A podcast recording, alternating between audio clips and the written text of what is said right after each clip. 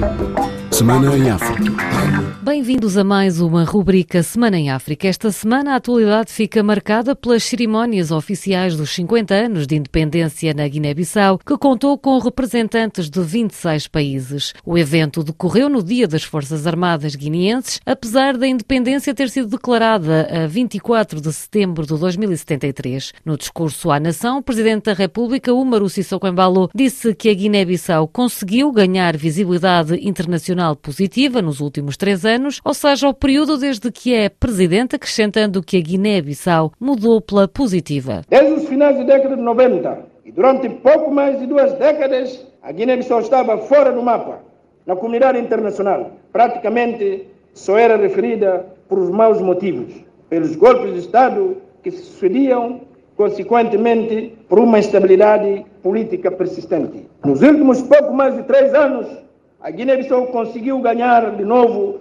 uma visibilidade internacional positiva, reposicionando-se no concerto das nações diante desta nova realidade.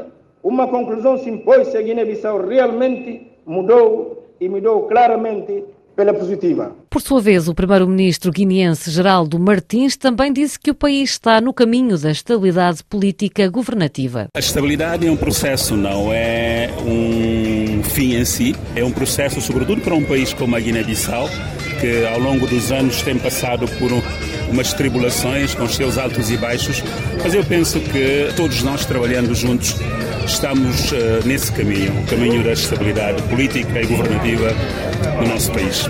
Bissau 94 FM o Parlamento angolano discutiu esta semana a proposta do Orçamento Geral do Estado para o exercício económico 2024. O diploma estima receitas e despesas no valor de mais de 24 milhões de kwanzas e prevê um aumento salarial na função pública na ordem dos 5%. A reportagem é de Francisco Paulo. A oposição política angolana considera que a proposta do Orçamento Geral do Estado, em discussão esta quarta-feira no Parlamento, põe em perigo a estabilidade dos angolanos, por se tratar de um documento que vai continuar a endividar o país. Bela Malaquias, líder do Partido Humanista de Angola, entende que a proposta traz números que não refletem as necessidades da sociedade. Por isso, acreditava num orçamento mais humanista. A proposta atual do OGE traz números que, infelizmente, nem sempre refletem as necessidades reais da sociedade. Por sua vez, Benedito Daniel, da bancada parlamentar mista FNLA e PRS, espera que o documento dê resposta a cada projeto assumidos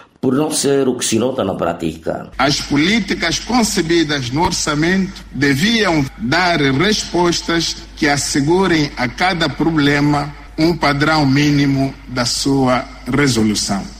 Já o líder da bancada parlamentar da UNITA, Liberty Chiaca, diz que o diploma é amigo do endividamento do partido no poder. Este não é um orçamento dos angolanos. Este é o um orçamento da dívida do regime. E Dalina Valente, deputada da bancada parlamentar do MPLA, considera a proposta um documento realista. Prioriza o fortalecimento dos rendimentos das famílias, dos trabalhadores.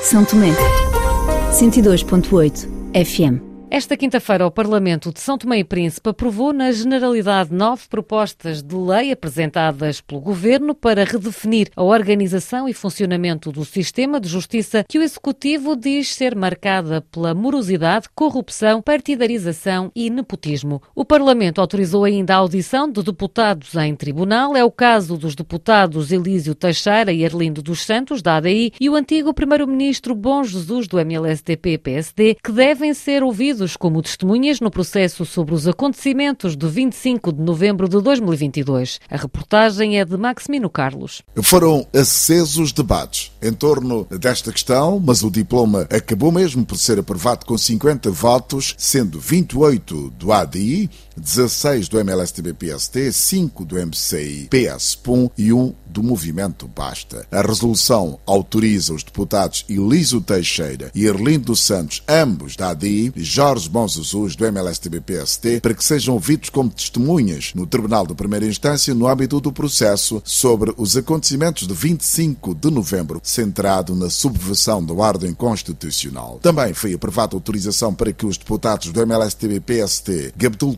Quaresma e Osvaldo Abreu, sejam ouvidos no Supremo Tribunal no âmbito da instrução contraditória sobre o processo de construção de pontes na cidade de São Tomé.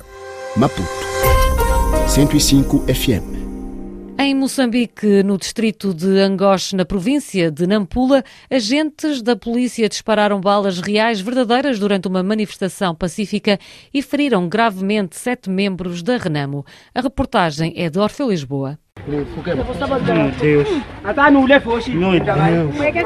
Imagens captadas por videomatores mostram parte das sete pessoas feridas alegadamente pela polícia que com violência. Reprimiu uma manifestação de milhares de membros da Renamo que contestavam os resultados das recentes eleições autárquicas, o delegado distrital de Renamo em Angoche, Domingos Zambase, sem gravar entrevista, revelou que a polícia foi a primeira a atirar contra os manifestantes, ao que se seguiram momentos de confusão e pânico.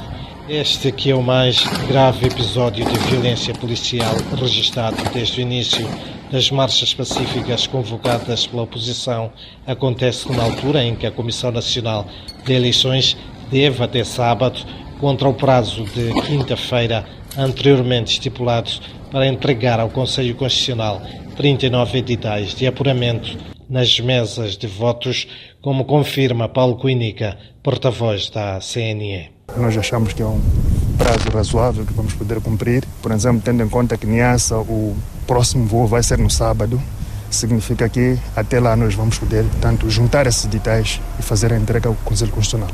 A Renamo exige a reposição da verdade eleitoral. De Maputo Praia Rafi, Orfeu, Lisboa. Em Moçambique, onde a Comissão Nacional de Eleições diz precisar de mais tempo para entregar os documentos pedidos pelo Conselho Constitucional relativos aos resultados registados nas mesas de voto, o Conselho Constitucional pediu esta quinta-feira mais 11 editais e atas à Comissão Nacional de Eleições. O órgão judicial já tinha pedido esta semana 39 editais na sequência das reclamações do maior partido da oposição. A Renamo continua a manifestar os resultados eleitorais das eleições autárquicas de 11 de outubro, que alega terem sido marcadas por irregularidades e por atos fraudulentos.